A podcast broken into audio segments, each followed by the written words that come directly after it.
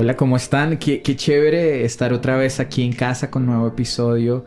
Y bueno, ya estamos, eh, creo que, bueno, por lo menos en Colombia saliendo de todo este tema de, encierro y de cuarentena, que ya dejó de ser cuarentena, ya llevamos cinco meses.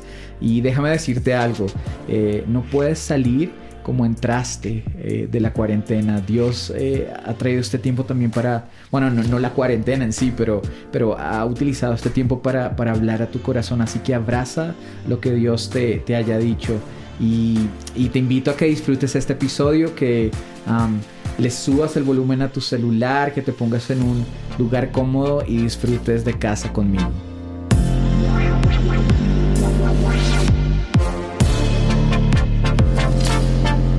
Y bueno, hoy estamos con un invitado súper, súper especial. Los últimos episodios han sido con invitados y la verdad que han traído palabra relevante al podcast. Y, nada, quiero presentarlo. ¿Cómo estás, Jimbo? ¡Uh! Bien. Welcome to the jungle. Gracias por la invitación, brother, y feliz de estar aquí acompañándote en este podcast, en la casa, en tu casa, literal. Y bien, contento. Bueno, qué chévere bueno, para los que, los que no conocen a Jembo, Jembo es un rapero ahí. Y quiero comenzar eh, con, eso. Comencemos. porque siempre, de, dónde salió esa, esa, esa onda de, comenzar a rapear? ¿Cómo, cómo comenzó? Wow, pues eh, yo recuerdo que era en una época muy complicada en mi vida, literal. Eh, mis padres estaban por separarse, gracias a Dios no lo hicieron, lucharon por su matrimonio. Pero en esa época sí era muy complicado mi casa.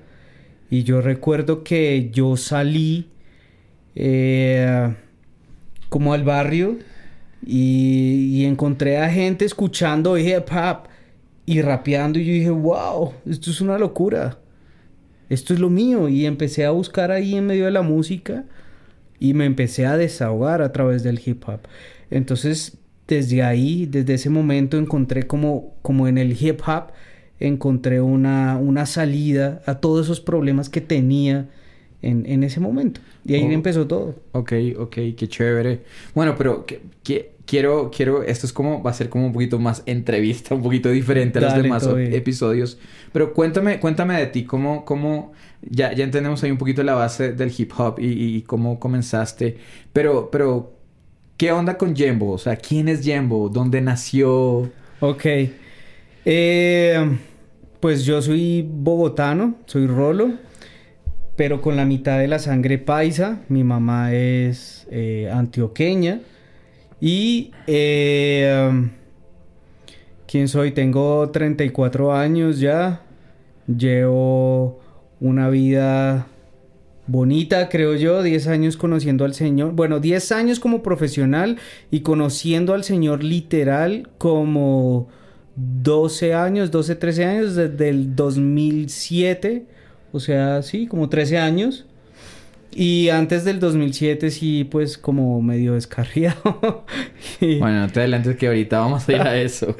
y no, ¿quién soy? Yo me considero ahorita, creo que soy una muy buena persona, que tiene sus defectos como todos, pero que siempre busca, busca con todo lo que hace eh, agradar al Señor y poder llevar una palabra de esperanza al corazón del ser humano. Eso es lo más importante para mí.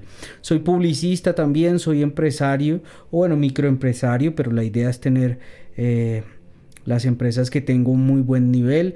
Eh, soy escritor también. Y bueno, obviamente lo principal que es el hip hop, soy rapero y soy artista. En todo lo que hago y en todas las áreas donde me meto, lo único que siempre anhelo y es la oración en mi corazón es que pueda llevar esperanza al corazón de la gente en todo lo que haga. Y eso es Jembo.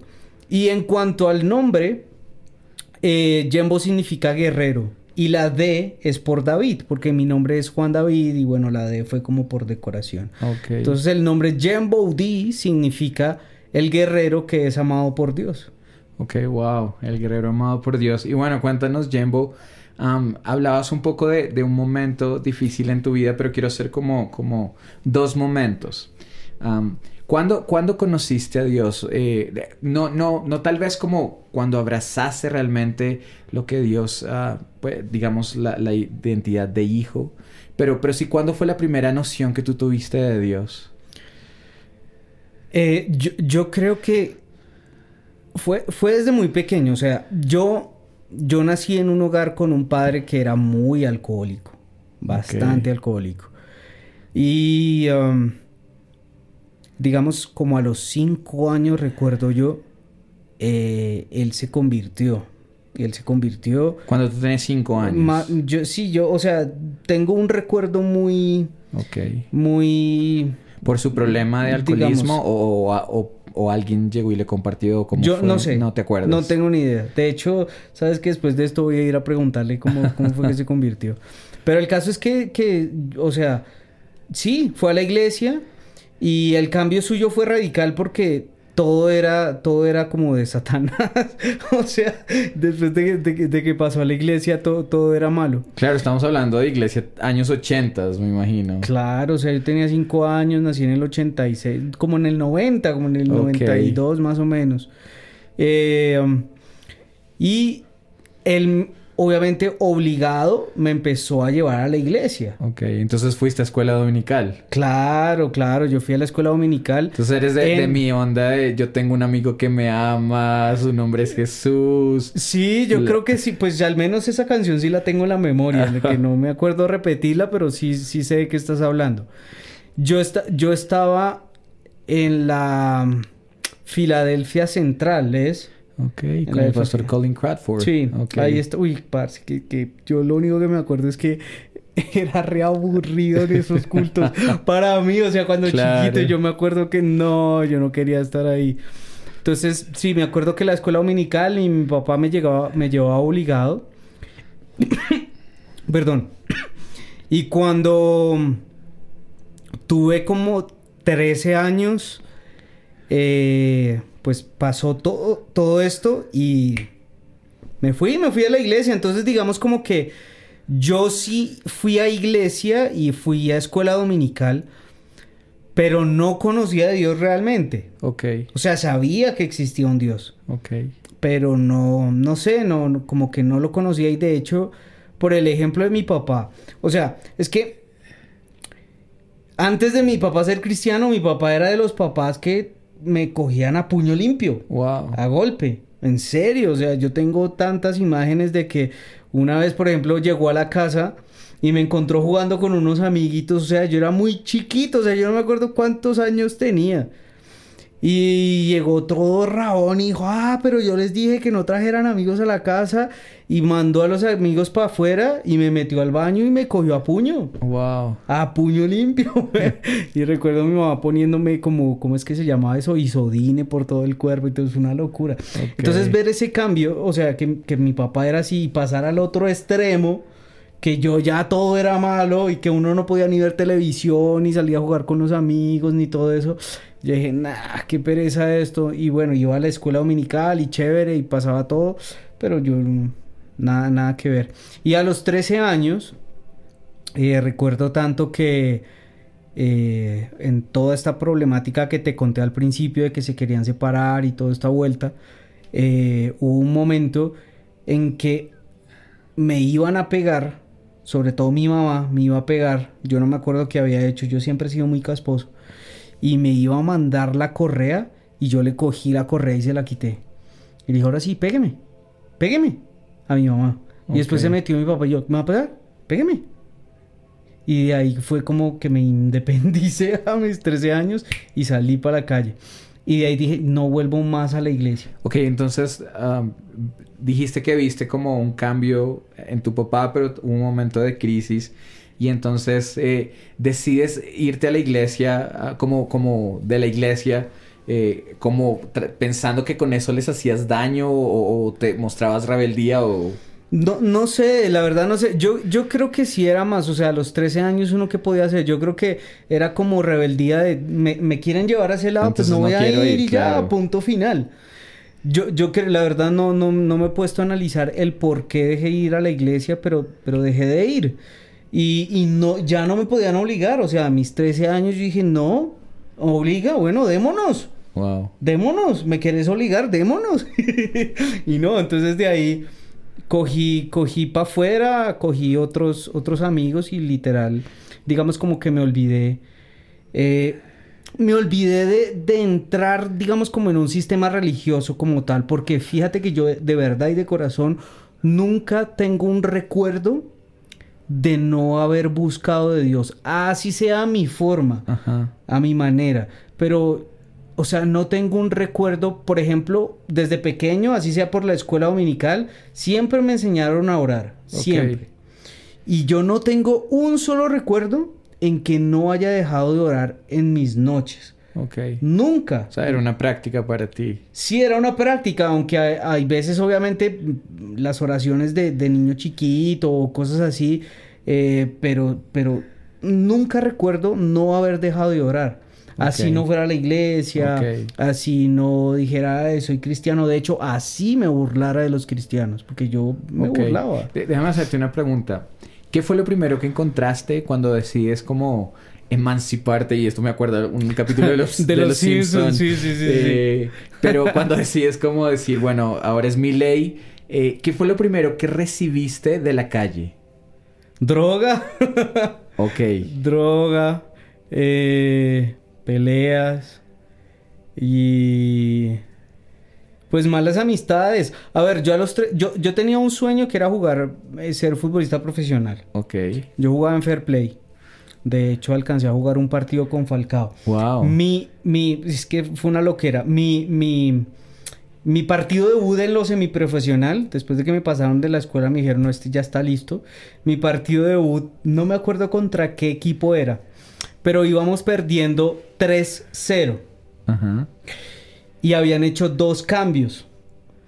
Y yo ya, yo era así, el típico raperito, chiquito, bueno, ya tenía ahí que como unos 14 años más o menos, eh, con, bueno, así bien gamín, literal. Y cuando yo estaba en la banca, yo, ah, me, vi que iban a poner dos cambios, era el nuevo, Ajá. Y me empecé a, a cambiar y tal. Y llega el profe, me dice, ¿y usted qué está haciendo? Y yo, pues no, eh, perro, que es que ya yo soy el nuevo, a mí no me va a poner. Así, literal. Y me dijo, ah, no, que no lo va a poner. Pues entonces ahora lo voy a poner. Y me puso así de, de rabón. 3-0, entré al partido. Tiro de esquina al primer palo, me tiré de cabeza, gol. Ping, 3-1. Terminamos ganando 8-5 y yo me metí como 4 goles. Ajá. Todo el mundo, uh, este man, al siguiente día me llevaron a un partido que fue contra Maracaneiros, categoría 85 creo, y ahí es, ahí estaba Falcao. Falcao. Y, eh, y ya de ahí pues seguí jugando, seguí jugando con Fair Play.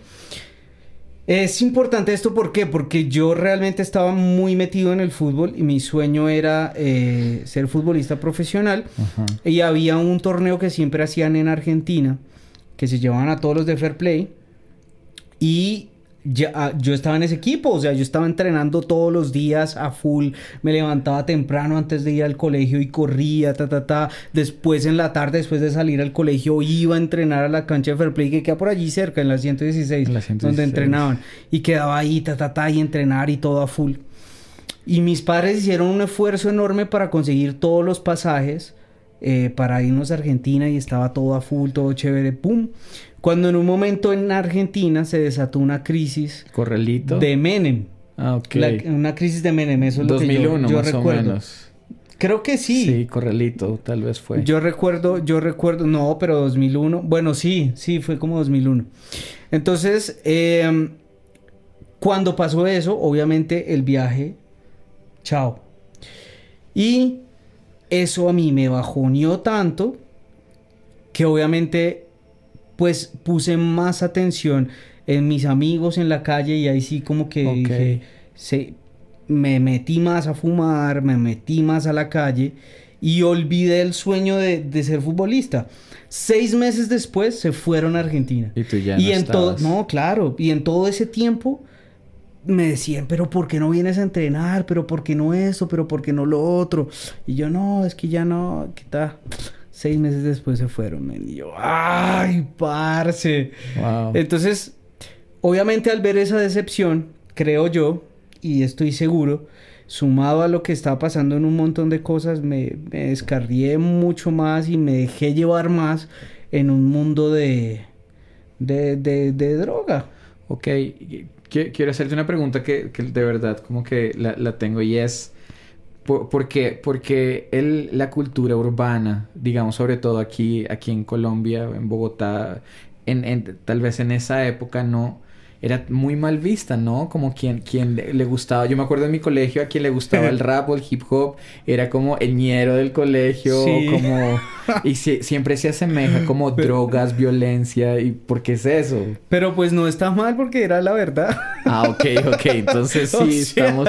La verdad es que en esa época, eh, y, no solo ellos, o sea, digamos, ahí meto una cuña. Yo saqué un nuevo, un nuevo single que se llamó Badass. Y al final, al final del single, digo, eh, I'm against the run now. Y lo digo como en un tono irónico. ¿Por qué? Porque el sueño mío cuando yo fui rapero, realmente, literal, era ser así, era ser un gangsta, el malo, el que vendía la droga, el que andaba con mujeres, con pistola, con todo Es que, eso. es que y esa es la cultura. Claro, porque viene de los Estados Unidos, ¿no? No, no solo eso, sino que eh, el hip hop creció y nació de, de la parte obrera y se vio muy marginada pues hacia la parte afroamericana que era muy relegada. Claro.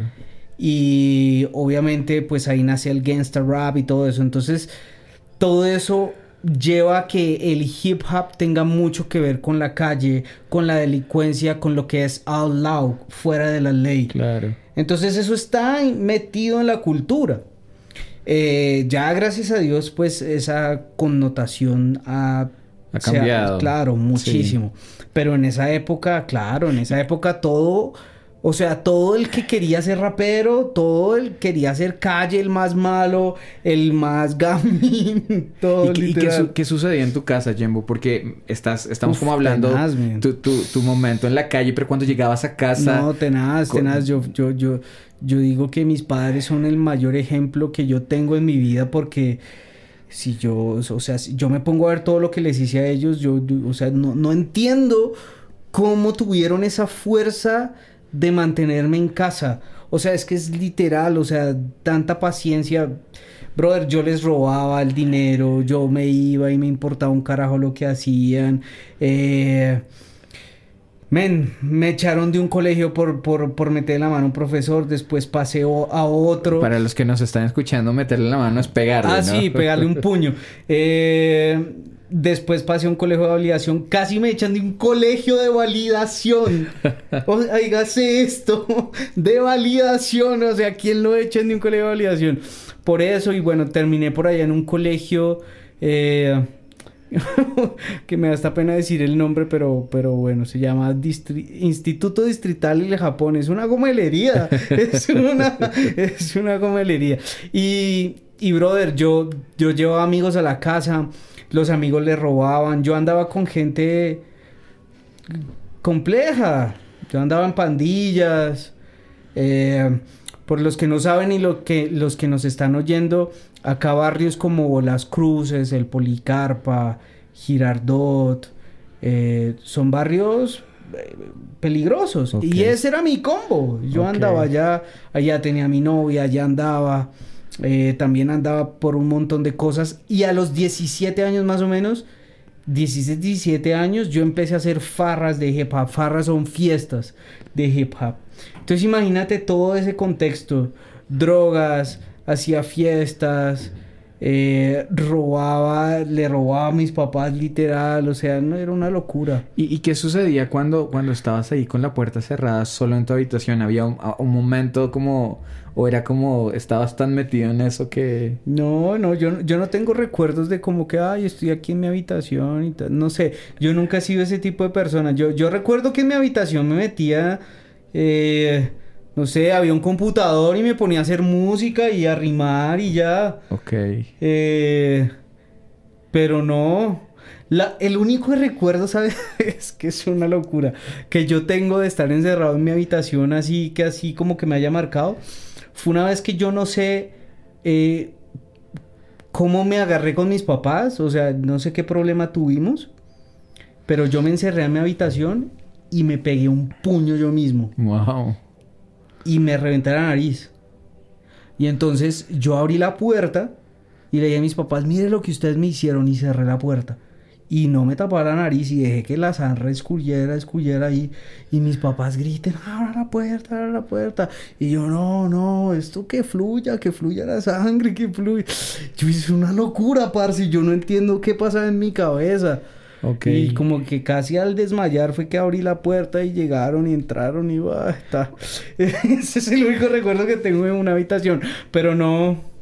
ok, Y, y, bueno, entonces seguiste creciendo y, y ¿cuándo, ¿cuándo, entendiste o ahora entiendes que tocaste fondo? ¿Qué, ¿Qué estaba sucediendo en ese momento? Wow, bueno, es que brother, es una historia súper larga la mía de verdad.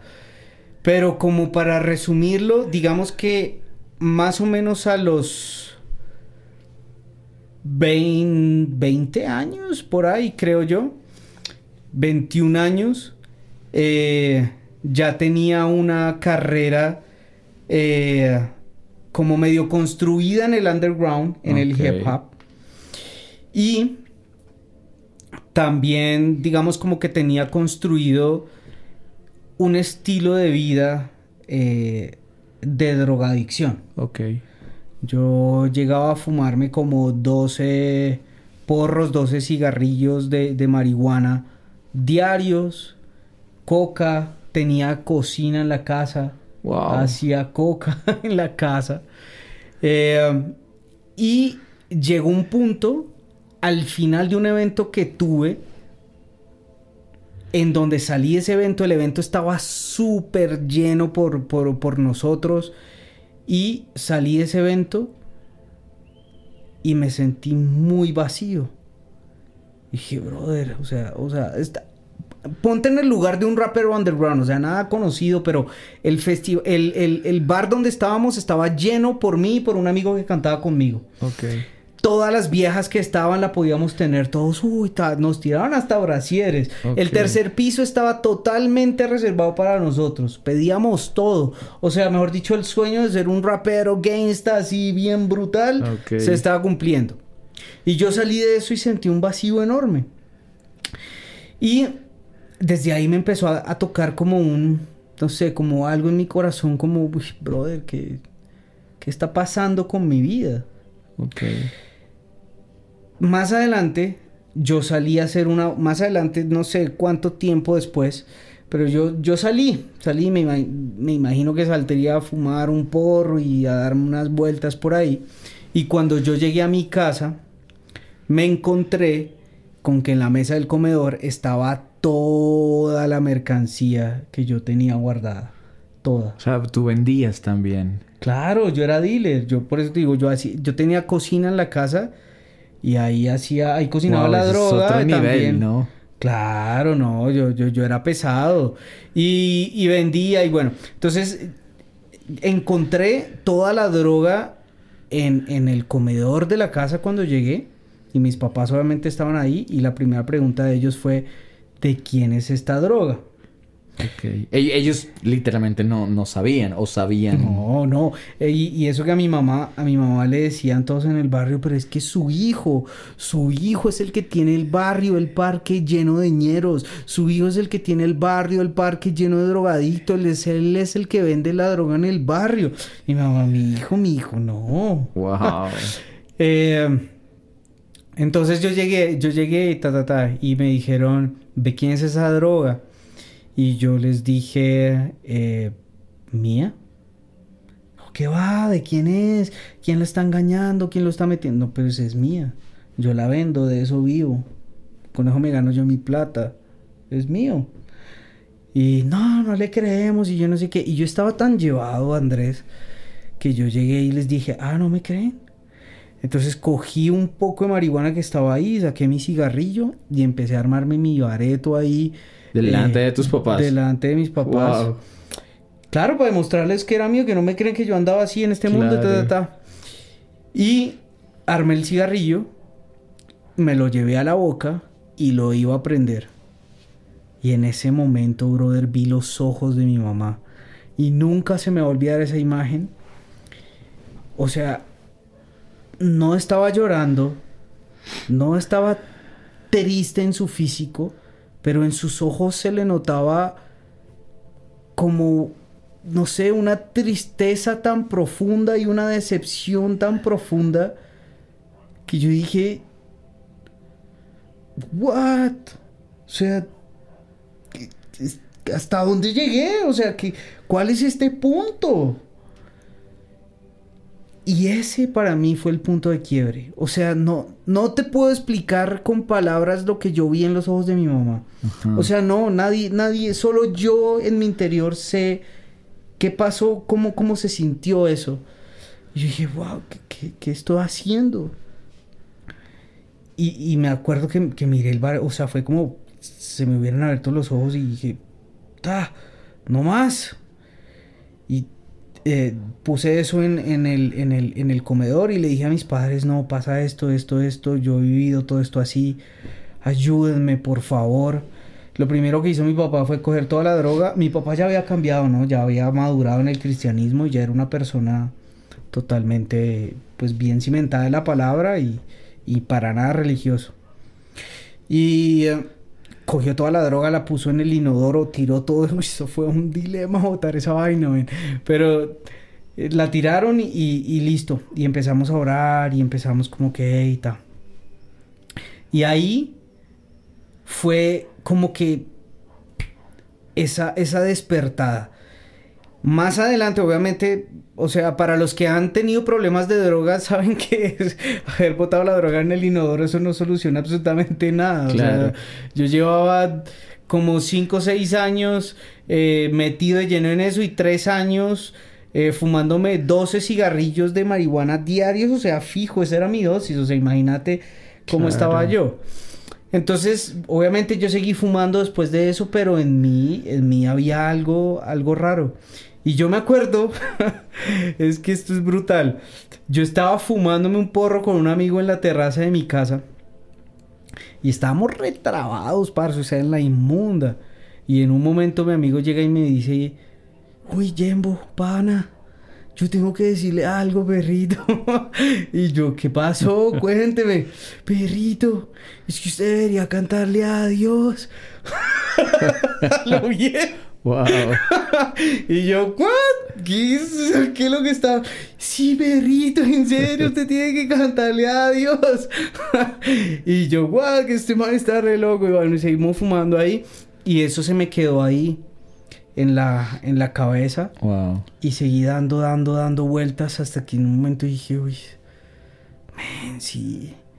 O sea, hay algo que me está llamando, o sea, tú me estás llamando y empecé como a tener conciencia de que realmente eh, Dios, Dios existía y Dios me estaba llamando para algo, con tantas cosas que estaban pasando, los vacíos eh, y un montón de historias atrás que pues toca resumir por el tiempo. Y yo le dije a mis papás, miren, yo tengo que irme de la ciudad, yo no puedo seguir acá. Si yo me quiero sanar, me tengo que ir porque acá todos son drogos. Primero, a todos los vendía droga. Entonces, pues todos vienen a buscarme siempre para la droga, las vainas. Y segundo, todos los amigos que tengo, todos son drogos. O sea, no hay ninguno sano. Yo me tengo que ir, me tengo que largar.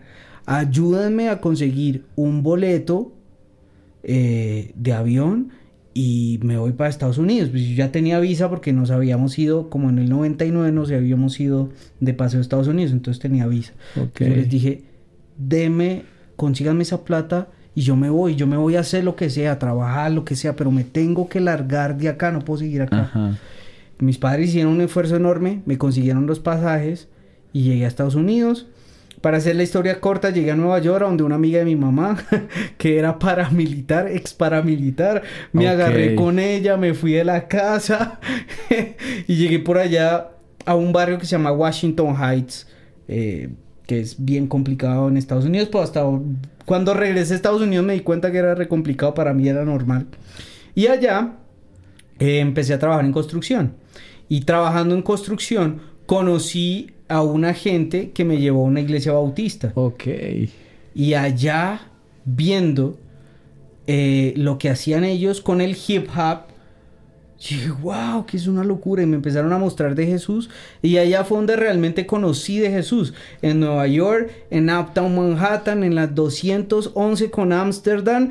Allá, allá, allá fue donde conocí de Jesús. Y quienes me llevaron allá en esa época es Rich Pérez y eh, Alex Medina, que son uno de los tesos de Rich Records, una de las disqueras de hip hop cristiano más grande en Estados Unidos en este momento.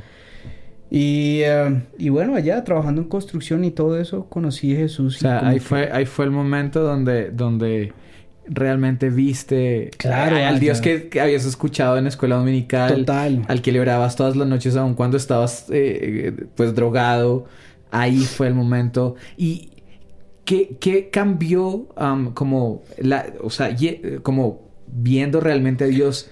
¿Qué fue lo que cambió a, lo que habías conocido antes de Dios? No, no, no sé, brother, no sé. Yo no, yo no, yo no puedo explicar. En, en este punto de mi historia, yo no puedo decir qué, qué, qué pasó, qué cambió, qué fue lo que sucedió, ¿no? Brother, o sea, la gracia de Dios literal, porque es que no, no, no tengo palabras para explicar qué fue lo que pasó en mí.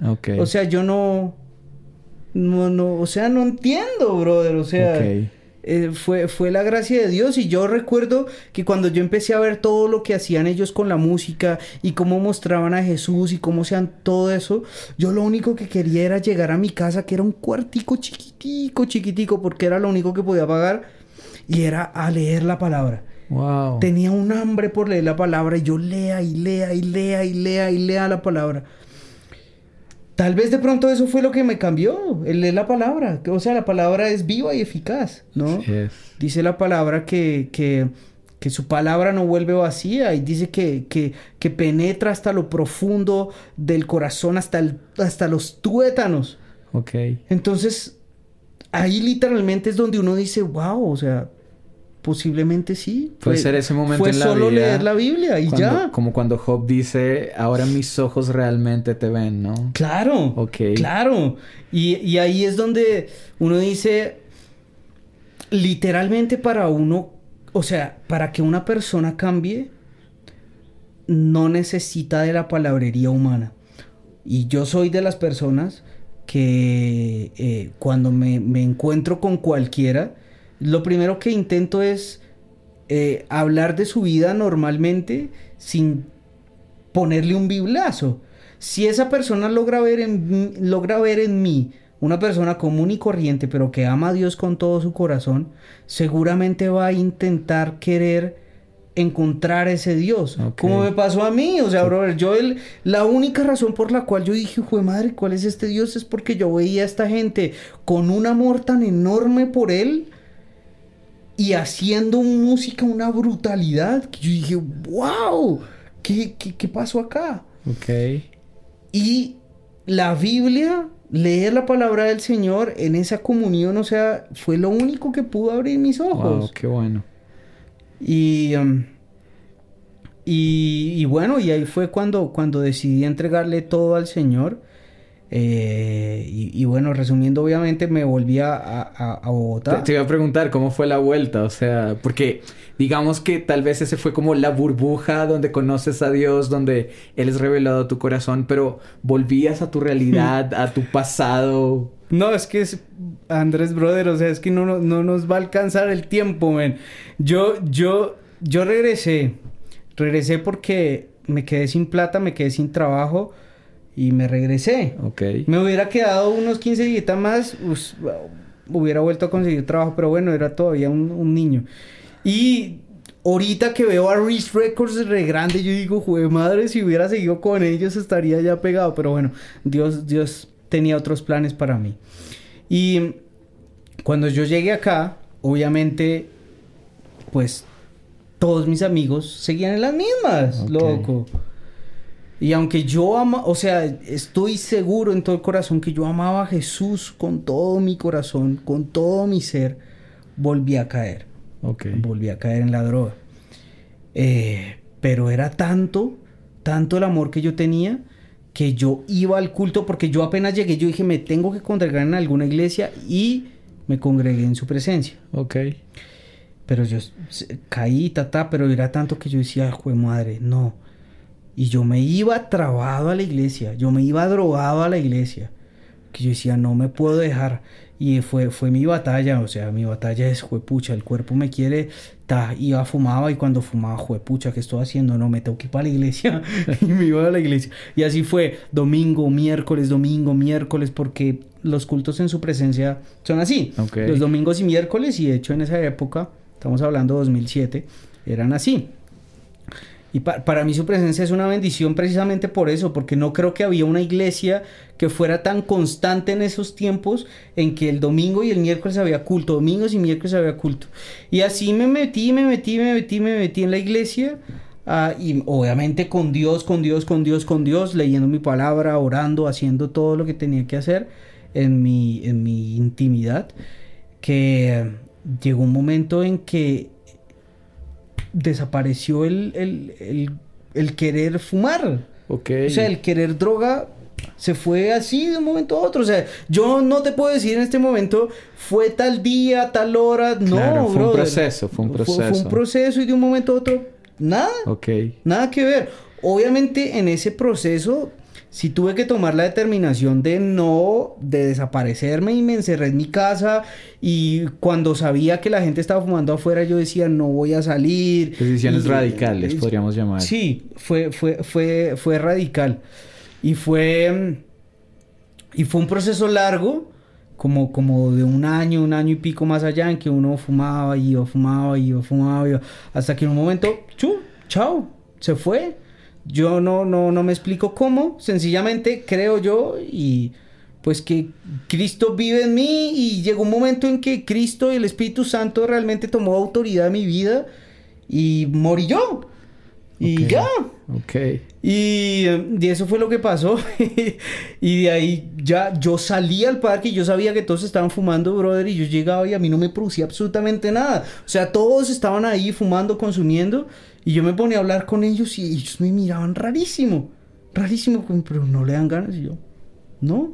De hecho, a medida que seguía pasando, cada vez que yo seguía saliendo al parque porque tenía un perro y lo, pues lo sacaba a pasear, llegó un momento en que cada vez que yo llegaba donde ellos estaban, ellos se escondían, apagaban sus porros y todo. Como viene Jimbo, viene Jimbo. Y apagaban todo. Wow. Y se quedaban hablando conmigo así y apagaban lo que estaban haciendo. Obviamente yo me iba y seguían sus vainas.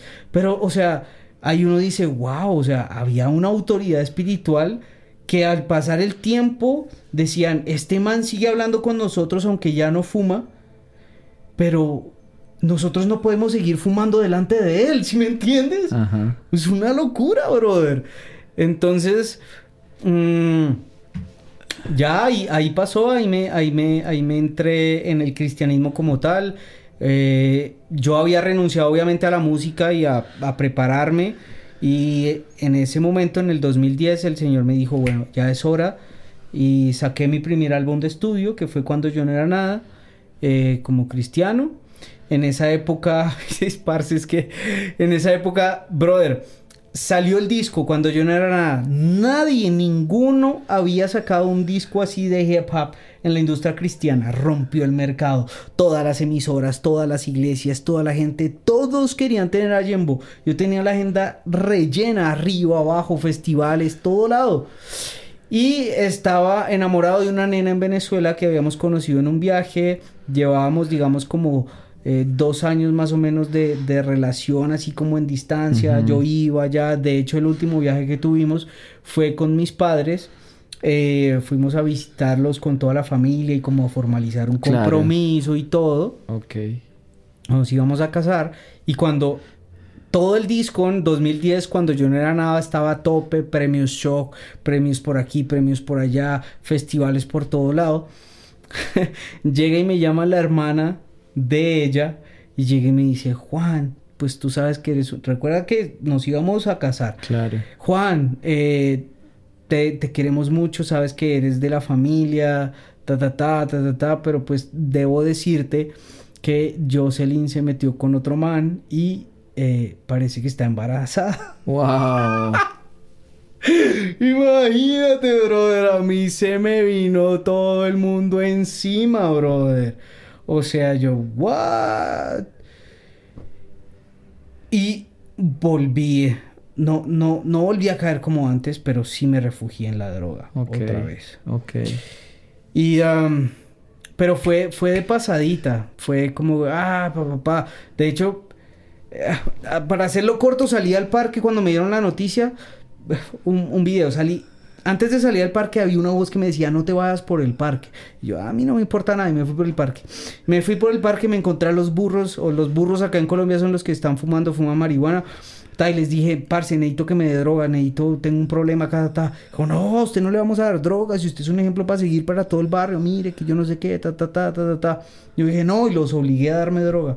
Entonces me, llevaron a una casa, me dieron, ta, ta, fumé. Cuando fumé, y esto es literal, parce, y, y, el Espíritu Santo sabe que no estoy mintiendo, yo fumé y apenas yo me metí dos, tres plones, fum, yo vi una sombra negra horrible, men allá, como en una esquina. O sea, oh. como pegada ahí, como una garrapata. Literal. Ok. Literal. Y yo dije, uy, parce, ¿qué estoy haciendo? Boté eso y salí corriendo de esa casa. Y al salir corriendo de esa casa, eh, tenía que pasar un parque y Andrés, brother, o sea, es que yo no te digo mentiras, no te digo mentiras. Yo iba a empezar a correr y yo sentía que me jalaban de la camisa. Yo sentía, yo me miraba, yo sentía que me estaban jalando. Es en serio, nadie me puede quitar de eso de la, de, la mente. Yo miraba atrás y no había nadie. Y yo quería correr y no me dejaban correr. Una locura. Yo llegué a mi casa, llegué al cuarto, le dije a mi papá, pasó esto, pasó esto. Mi papá me puso las manos y yo lo único que me acuerdo es que me desmayé, me desperté y ta. Y ahí empezó otro proceso porque pues obviamente llegué a, a, a, decirle a mis líderes que en esa época era Natalia Nieto y Luis Carlos Ávila en su presencia. Les dije, pasó esto, pasó esto, pasó esto. Ellos me dijeron, tienes que cortar el ministerio porque eres una figura pública y aunque el golpe había sido muy duro, no puedes haber caído así. Y tenían toda la razón. Pero yo no quería abandonar lo que estaba haciendo porque estaba en un top. A la final terminamos orando eh, de una manera muy chévere y entre todos y con una amiga en común que era Clarita Cadena, que era mi manager en ese entonces, llegamos a Puente Largo, que es la iglesia donde estoy yo. Y el pastor Luchito me recibió como un papá y me dijo, no, aquí puedes seguir siguiendo tu ministerio mientras te restauras y tal, tal, tal. Al final Dios cortó todo el ministerio. Y de ahí para allá vienen un montón de historias, loco, que es que en serio no nos va a alcanzar el tiempo. Dios ha tenido un proceso larguísimo con mi corazón, larguísimo por mi contexto, por cómo venía. Pero, pero aquí estoy firme. Yo creo que ya tantas cosas vividas, eh, tantos golpes que me ha dado la vida y que me he dado yo, creo que han hecho un hombre eh, maduro y sobre todo que no le come cuento a la vida ni a Satanás, men. O sea, yo, yo, yo digo que si Satanás tiene mañas, yo también tengo calle. Entonces, todo lo que viví, yo creo que por eso es que la gente cuando escucha mi canción, mis canciones, mi música, los escritos o lo que yo hago, eh, identifican tanto, eh, se identifican tanto con tantos problemas de la vida, depresión, frustración, fracasos, droga, un montón de cosas, que en este punto de mi carrera, cuando Dios está volviendo a levantar todo, las promesas que él hizo, yo digo, wow, claro, tenía que haber vivido todo lo que pasaba para que la gente pudiera realmente entender el mensaje que a través de mí, pues Dios tiene para ellos. Ok, ok. pues la verdad, mm, e-, en este episodio pensé, pensé en, ti porque había conocido algo de tu historia y es eh, ver cómo, cómo eh, Dios había, te diseñó con un propósito, pero pero como, como también malas decisiones, pero también como, como Satanás quería destruir lo que Dios había puesto en ti y, ver, um, eh, eh, se, me se me asemeja tu vida como la, la historia del hijo pródigo, ¿no?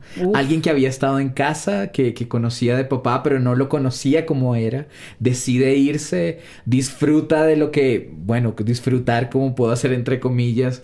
Um, pero hay un momento donde toca fondo y llega a casa y, y, es que de eso se trata, porque estar en casa no significa que somos perfectos, pero podemos disfrutar de papá y podemos disfrutar de lo que Él diseñó para nosotros y de quién es Él, porque más allá del propósito es quién es Él. Y, a medida que abrazamos a su persona y, estamos en, la intimidad de su habitación, podemos eh, saber que si lo tenemos a Él, lo tenemos todo, ¿no? Claro, y es que lamentablemente, lamentablemente nosotros como hijos de Dios, hay veces no nos damos cuenta el privilegio que tenemos de poder tener la presencia del Señor en medio de nosotros.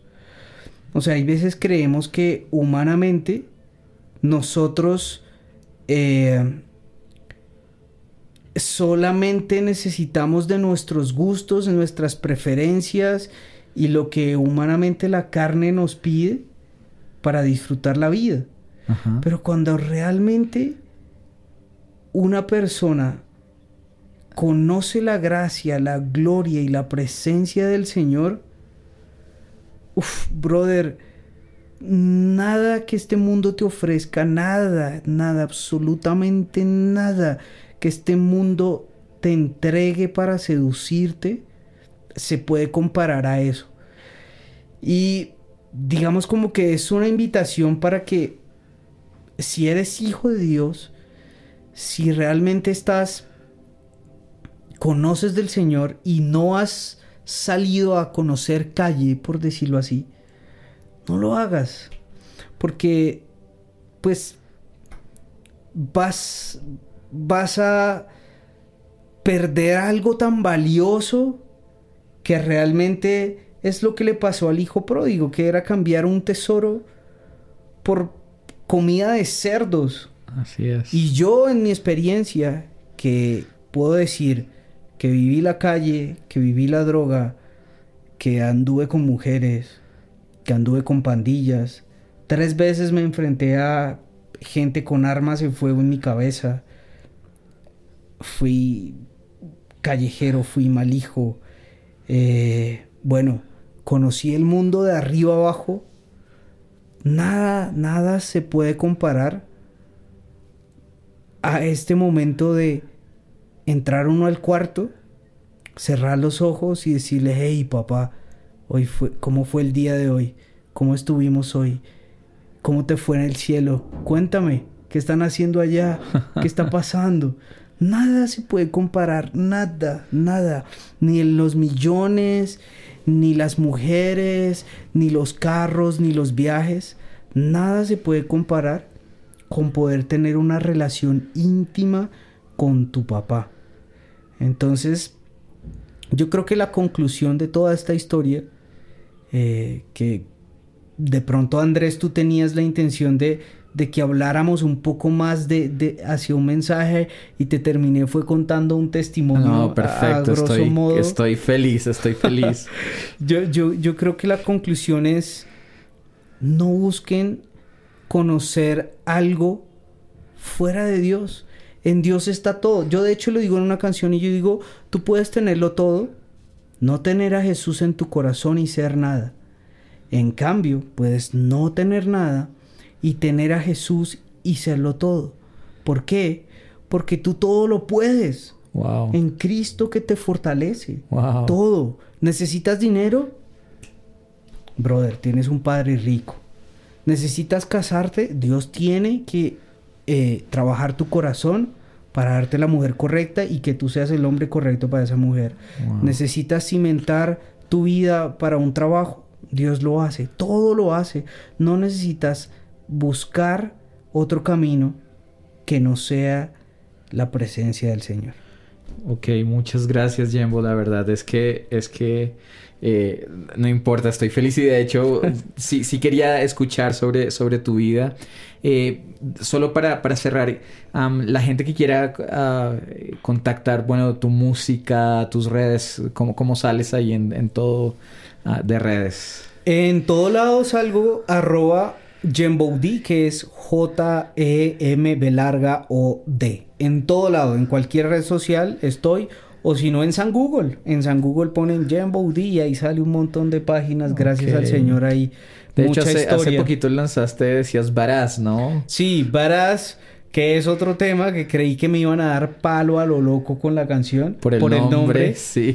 Pero no, brother, Dios ha movido tanto en esa canción que yo estoy impresionado. De hecho, yo como publicista y como profesional tenía pensado todo una, un manual de crisis, porque yo decía, juepucha, o sea, yo sé a lo que me voy a enfrentar.